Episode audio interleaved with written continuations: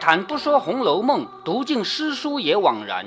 欢迎走进猫哥祥说《红楼梦》，我们一起品味中国古典小说的巅峰之作。好，下面我们来读第二十七回啊。二十七回是整个《红楼梦》这本书里面最凄美的。那这里呢有一个明确的日子是四月二十六。前面我们看到一点一点过来啊，从元宵节开始讲，元宵节元妃省亲，元月二十一宝钗生日，到了二月份他们搬进大观园来住，然后到三月份，然后到四月份，那么现在已经是四月二十六，这一天是什么呢？就是林黛玉被关在外面哭的第二天，到第二天是四月二十六，原来这一日未时叫芒种节，芒种知道吗？二十四节气之一，知道吗？嗯，这一日的未时，未时是几点呢？是芒种吧？哎，芒种。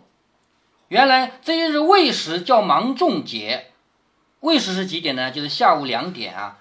上古风俗，芒种还有呃时间，二十四节气都有时间的呀，几点几分都有。古代没有这么精确，咱们现在你去翻日历就知道了啊。比如说立春是今日几点几分立春，是精确到一个时刻的啊。因为二十四节气怎么来的，你知道吗？就是太阳，就是太阳在天空中的位置，其实就是地球在宇宙中的位置。一年分二十四等分嘛，这肯定能分出一个精确的时间来的嘛。上古风俗，凡交芒种节这一天，都要摆各色的礼物，见花神。什么意思呢？因为芒种一过啊，就是夏天了，那些花呢就会掉落。整个春天是鲜花盛开的季节嘛，芒种一过就要进入夏天，那么多的花要掉，所以呢要送花神。花神来过了，现在要走了，所以要把它送走，所以他们要摆出那么多的礼物来祭奠。然闺中更兴这种风俗，所谓闺中就是那些没嫁人的女孩儿啊，她们更兴这种风俗，所以大观园中之人都早早的起来了。那些女孩子们，有的用花瓣、柳枝编成轿马的，就是用花瓣啊，还有柳树枝条啊做成轿子啊、马啊。我估计不是做的真轿子那么大，马那么大，那不可能啊。那要多少哎，啊？对，或用绫锦纱罗叠成干毛锦床的，所以干毛是什么呢？就是旗子，床也是旗子啊。那么锦就是很漂亮的那种啊，质地很好的，就是用这种绫锦纱罗，就是用好的上好的丝绸布匹啊，做成旗子的，都用彩线系了，每一棵树上、每一枝花上都系了这些东西，就是在那些树上啊、花上啊都绑了这些漂亮的东西。满园里绣带飘飘，花枝招展，更兼这些人打扮的桃羞礼让，艳妒英残，一时也道不尽。桃羞礼让，艳妒英残，桃李两种植物啊，就他们的打扮太美了，连桃和李都觉得羞愧了。那个燕和鹰呢是两种动物，燕也妒忌，鹰也惭愧了，所以很美嘛，是吧？且说宝钗、迎春、探春、惜春、李纨、凤姐儿，还有巧姐。巧姐这个名字其实在这里不该写啊，因为乔姐的名字还没取呢啊，后面才会取到这个名字。那作者在这里写了一点小小的错误。还有乔姐，还有大姐香菱与众丫鬟们在园内玩耍。什么还有大姐？呃，大姐是谁我也搞不清楚。其实大姐一直就是乔姐，就是一提到王熙凤的那个小孩，一直叫她大姐大姐的，后来有了名字才叫小乔姐啊。所以这里很有可能是作者写的一个错误。独不见林黛玉，就是这么多人在一起玩，唯独不见林黛玉。迎春说：“林妹妹怎么不见？好个懒丫头，这会子还睡觉不成？就是这么懒啊！我们都出来送花绳了，她还在睡觉吗？”宝钗说：“你们等着，等我去闹了她来。什么叫闹了她来？就是这些女孩子们的话，我去跟她烦，烦到她来为止。她不有可能在家看书什么的吗？我去闹了她来。”说着便丢下众人，一直往潇湘馆里来。正因为别人在那儿玩，薛宝钗一个人独自来找林黛玉，所以她有一个单独出现的机会了吧？所以接下来要发生我们我说过的惊心动魄的一幕，就是她嫁祸于人的事情了啊！正走着，只见文官等十二个女子也来了。文官，他十二个唱戏的都叫官，文官、方官、灵官，很多官啊，都叫这个十二个唱戏的女孩子，她们也来了，上来问了好，说了一回闲话。宝钗回身指着说。他们在那里呢，你们找他们去吧。我叫上林姑娘就来，就是他跟这十二个唱戏的人说：“你到那里，你们到那里去吧，都到一起玩。我去叫了林姑娘就来。”说着便尾移往潇湘馆来。尾移就是弯弯曲曲的嘛，因为路不直嘛。忽然抬头见宝玉进去了，宝钗便站在低头想了想。宝玉和林黛玉从小是一块长大的，他兄妹间多有不避嫌疑之处，嘲笑喜怒无常。却林黛玉素习猜忌，好弄小性。此刻自己也去的话，一则宝玉不方便，二来林黛玉要嫌疑。算了，我还是不进去吧。于是他抽身回来了。他是想进潇湘馆去找林黛玉的，可是他还没进去，看到贾宝玉先进去了。于是薛宝钗这个人想的事情比较多嘛。一方面，贾宝玉和林黛玉两个人两小无猜，从小一起长大的，他们之间有很多我们不方便去看。另一方面呢，怕林黛玉使小性子生气，所以干脆我就不进去了吧。刚要寻别的姊妹，忽然看到一双玉色的蝴蝶，大如团扇，像扇子那么大，还得了？那么大的 蝴蝶啊！一上夸张的吗？哎，夸张的，一上一下，迎风翩跹，十分有趣。在这里呢，一定要给薛宝钗一个机会，让她离开众人。她要么去找林黛玉，要么回去跟众人一起玩。他有什么样的机会可以单独存在呢？一定要写出两只蝴蝶来。那两只蝴蝶好看嘛？所以他就追蝴蝶去了嘛，这样再追到追到一个地方，就只有他一个人。这蝴蝶十分好看，宝钗想要扑了来玩耍，就是想要把这个蝴蝶抓来玩耍。于是向袖中取出扇子来，向草地下来扑，就是拿个扇子来扑蝴蝶。只见那一双蝴蝶忽起忽落，来来往往，穿花渡柳，将欲过河去了。就是这个蝴蝶飞来飞去，飞来飞去，眼看着要过河了，倒引的。宝钗蹑手蹑脚的，一直跟到池中的滴翠亭上。滴翠亭出来了啊！这一回回目叫“滴翠亭杨妃戏彩蝶”。什么叫滴翠亭杨妃戏彩蝶？薛宝钗在呃滴翠亭旁边抓蝴蝶。哎，对，薛宝钗在滴翠亭旁边抓蝴蝶，叫滴翠亭杨妃戏彩蝶。正因为他为了抓蝴蝶，所以蹑手蹑脚的来，知道吗？如果他啪嗒啪嗒啪嗒跑过来，也不会有什么事儿。他是蹑手蹑脚的来的，所以那个亭子里啊有人，就不知道他来，知道吗？那个亭子不是我们平常看到的这个亭子啊，平常看到的亭子就是六根柱子，然后上面有个顶，所以有人都看得见，是吧？但有的亭子呢是边上可以关起来的，那个窗一关就是一个六角形的房子，窗打开就是个亭子，有这种亭的啊。怪不得还有啊，他说亭子的时候还提到窗户。哎，对，这个亭子是有窗户的。他蹑手蹑脚地来到了滴翠亭旁边，香汗淋漓，娇喘细细。因为他人比较胖嘛，所以跑这么点路他就有点累。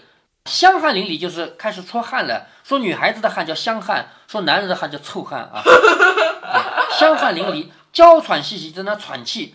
宝钗也无心扑了。现在本来想抓蝴蝶的，结果抓累了嘛，自己喘气了嘛，就无心扑了。刚欲回来，只听见滴翠亭里面叽叽喳喳有人说话。原来这个亭子四面都是游廊曲桥，盖造在池中的水上，四面的碉楼格子糊的纸，也就是这个亭子边上是窗户糊的纸的，里面有人在说话。宝钗在亭外听见说话，便刹住脚往里细听，这个动作不好。如果你啊本来不知道那个屋里有人，你不小心经过的，听到里面有人轻声的说话，那你最好的事情是什么？走开，因为。之所以人家轻声说话，就是不想让人听见嘛。哦，你还凑过去听，那你不是很八卦吗？是不是啊？比如说不在亭子里吧，比如说教室里，有几个小孩在教室的角落里面悄悄的说话。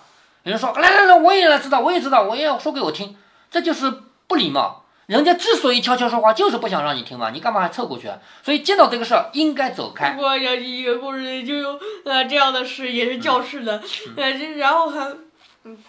嗯，然后等他那个会，呃，人来了以后，那大家马上散了。哎，对，所以我们平常啊，如果在教室里，在哪个地方看到有几个人躲在一个角落里，轻轻的说话，你最好的做法就是假装不知道，走开，因为你去了也是自讨没趣。人家轻轻说话就是没打算让你知道，你还去来来说给我听听，然后他就他们就不说呗，是不是啊？那。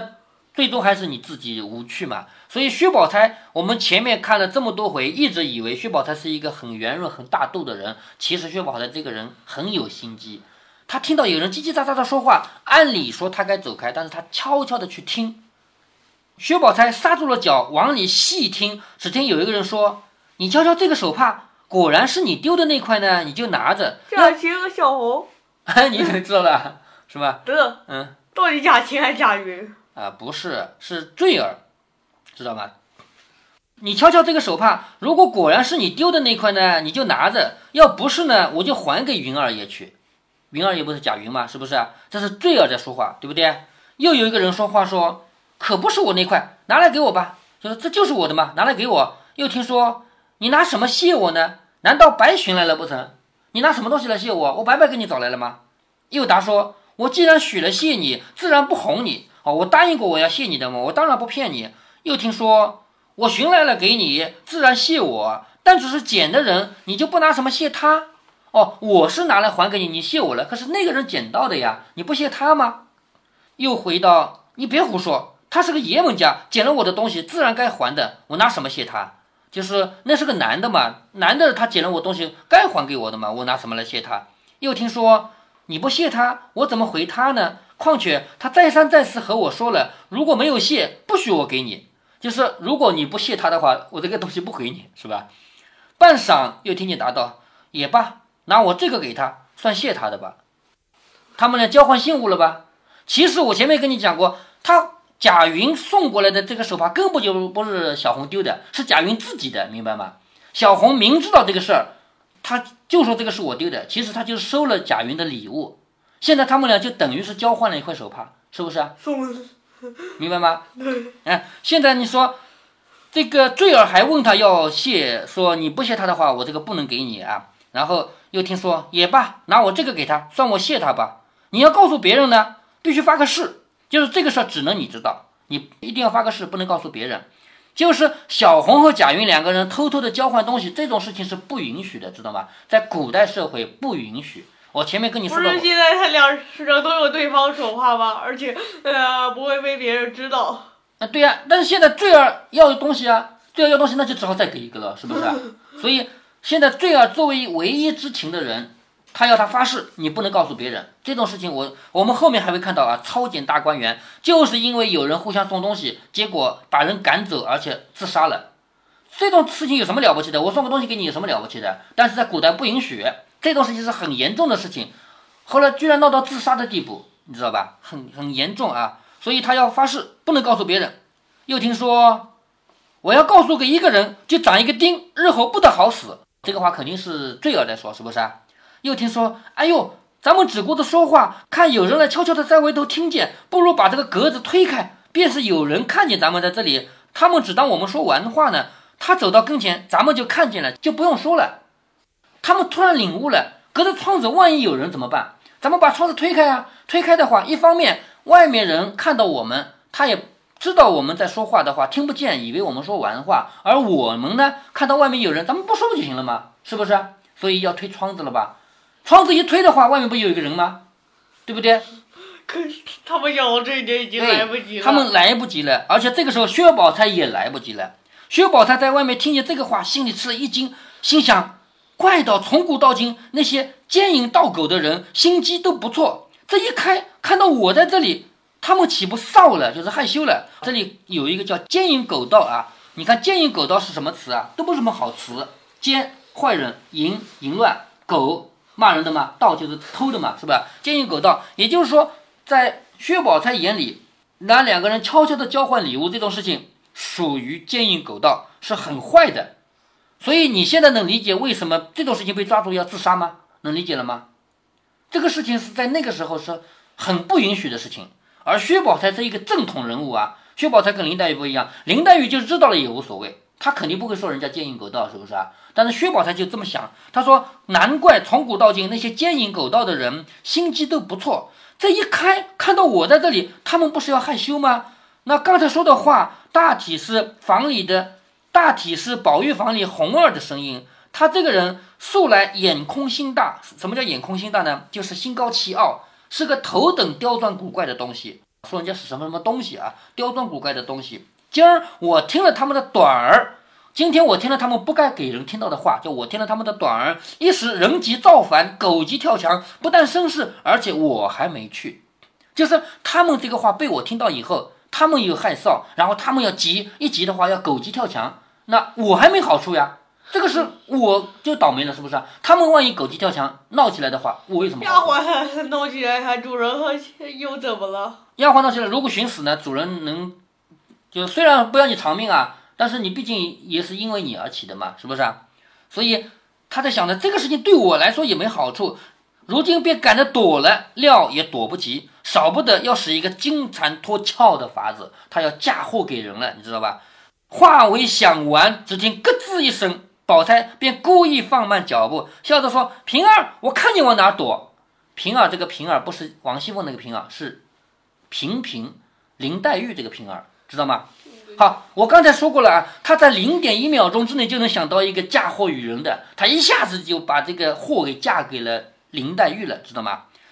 一听到里面咯噔一声推开了，他就喊平儿，我看你往哪里躲。一面说，一面故意往前赶。那亭内的红玉和坠儿刚刚一推窗，只见薛宝钗如此说的就往这边赶，两个人都吓愣了。宝钗反向他们两个人说：“你们把林姑娘藏在哪里了？”就是反过来问他们：“你们把林姑娘藏在哪里了？”你看他这个反应多快呀，是不是？坠儿说：“何曾见到林姑娘了？”宝钗说：“我才在那边看到林姑娘在这里蹲着弄水的，我要悄悄的来吓她一跳，还没走到眼前，她倒看见我了，朝东一绕就不见了，别是藏在你里头了。”一面说，一面故意到里面去寻了一寻，抽身就走，假装到里面去转一圈，再找找人。口内说：“一定是又钻山洞去了吧？遇见了蛇，咬一口就罢了。”一面说一面走，心中又好笑。这件事算是遮过去了，不知道他们两个人怎样。对于他来说，唉，这件事算是遮过去了。可是他不想想林黛玉怎么办？林黛玉就被你嫁祸了，是不是啊？这两个人，他们在说悄悄话，而且说的是不能见人的话啊。两一男一女互相交换礼物，这个是在古代不允许。这个事情果然被人听见了，而且是被林黛玉听见了，那怎么办？是不是啊？所以这两个人也倒霉，林黛玉也要倒霉。她就在这个零点一秒时间内就嫁祸于人，直接给推卸掉了。这就是薛宝钗让我们大惊失色的地方。前面读了二十几回书，我们也不知道薛宝钗究竟有多假。这回你知道了，这个人很假，而且可以说很坏，对吧？谁知红玉听了宝钗这个话，便信以为真，让宝钗去远了，便拉着坠儿说：“了不得了，林姑娘都在这里，一定听了话去了。”坠儿听说，也半日不言语。红玉又说：“这可怎么样呢？”坠儿说：“就是听了，管谁心疼，个人干个人的就完了。就是听到了一声了不起，因为这个事不是坠儿自己的事，这是红玉的事，对不对啊？红玉跟人交换礼物嘛，对不对啊？所以坠儿说，就是给人听到了，管谁心疼啊？难道有谁会疼啊？个人干个人的就完了嘛？红玉说，如果是宝姑娘听见也还罢了，她以为宝姑娘听见就完了，为什么呢？因为。薛宝钗这个人平常表现是比较大度的、比较圆润的一个人，给他听见就完了嘛？没什么大事嘛？可是林姑娘嘴里爱刻薄人的，心里又细，她一听见倘或走漏了风声，怎么办呢？在这帮人眼里，原来宁愿给薛宝钗听见，也不愿意给林黛玉听见。但是实际上，你觉得如果要你选，你愿意给谁听见？林黛玉。对呀，因为林黛玉这个人内心是好的呀，不会害你啊，是不是啊？而薛宝钗这个 内心不好呀，但是薛宝钗善于伪装，所有人都以为薛宝钗是个好人。他说：“如果真的让薛宝钗听见，那倒好了，是吧？可惜的是被林黛玉听见了。”两人正说着，只见文官、香菱、思琪、四叔等也上亭子来，两人只好不说话了，却和他们玩笑，就是这个事儿就不能再说下去了吗？就说说笑笑。好，下面呢，王熙凤要出场了。王熙凤这个时候也到园子里来了一下。偶然间见到了红玉，就是小红啊，就让小红去办一件事儿。结果因为这个事儿办的实在太好了，太有漂亮了，就办得很完美。王熙凤说：“以后你就跟我吧。”从此以后，小红就成了王熙凤的丫鬟。这个细节在后面会提。好，我们先休息一下。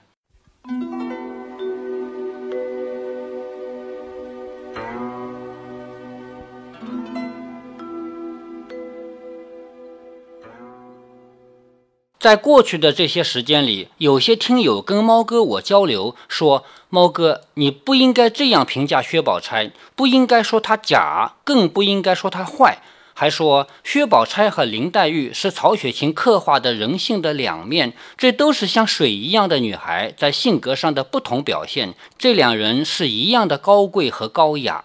但是猫哥在这里必须重申一下我的三观：一个人如果听墙根，从我的观点里是绝不饶恕的。远的不说，就在《红楼梦》内部，薛宝钗的这一举动，她连袭人都不如。袭人在发现别人正在说的不该被自己听到的话的时候，她是故意、刻意、特地、重重地走出声音来的。大家知道古代女子应有的礼仪嘛？走路要像猫一样，不能有声音。何况她是个仆人。对呀，他违反了礼仪，目的就是在提醒对方：我来了，你们停止不应该讨论的话题，免得让我听见，大家都尴尬。薛宝钗扑蝴蝶来到滴翠亭旁边，听到有人在窃窃私语。她第一可以做的是蹑手蹑脚地离开，挥挥衣袖，不听一声八卦；第二可以做的是故意弄出点声音来，让对方停止讨论，而他偏偏要轻轻地凑过去听听。这样的举动代表什么样的人品？我不相信曹雪芹达不到我的高度，我不相信曹雪芹为了铺叙情节而写了这么一个闲笔，我更不相信小红在宝钗走了以后的哀叹是曹雪芹随手写的玩玩的。在我们日常生活中，猫哥我可以算是最不八卦的人了。首先，我只要发现别人在头碰头窃窃私语，我一定会走开。走不开，我就弄点声音出来。第二，如果有人神秘兮兮的来跟我窃窃私语，我一定会阻止他，不让他开口。但是这个世界上像猫哥这样的人肯定是少数，而八卦满天飞的那种人恰恰是多数。我当然不想改变这个世界，我也没这个能耐。但是我可以让任何尴尬都与我无关，也有的时候，偏偏有些事情我才是知情者。面对跑来向我打听消息的人，我一概是拒绝开口的。你能从谁那里听到点消息，我不管，但是想从我的嘴里得到一个字，没这个可能性。我突然之间想到一个笑话，好像是哪个网上看到的短笑话。笑话说。有人轻声地问他一件事情，他假装神秘兮兮地压低了声音说：“我告诉了你，你能保守秘密，一个人也不告诉吗？”那个人连忙点头：“嗯嗯嗯，我能，我能。”这个人对他说了三个字：“我也能。”哦，对了，在结尾做一个科普：二十四节气中的任何一个，并不是指一天。比如说清明节是某一天，但是清明这个节气是精确到几点几分几秒的，是一个严格的可以算出来的时刻点。大家如果能理解这一点，就能理解猫哥在其他集里提到的另一个科普问题：二十四节气虽然是农历的内容，但却不是阴历，而是阳历。我记得还有人在节目下留言跟我来强调说那是阴历，小学和初中没学好啊。如果您觉得猫哥的读书分享有益有趣，欢迎您点击订阅，这样您将在第一时间收到猫哥的更新提醒。如果您有什么要对猫哥说的，不管是赞还是批评，不管是提建议还是唠唠嗑，欢迎您在节目下方留言。您也可以加猫哥的公众号，四个字“猫哥在线”。您还可以加入猫哥的听友群中，微信群呢，用语音节目没有办法说清，还是 QQ 群方便，群号为八四九九六六八九九。不管加入 QQ 群，还是微信群，还是在节目下留言，还是在公众号留言，您都可以围绕着书中的智慧和读书的乐趣畅所欲言。好，再见。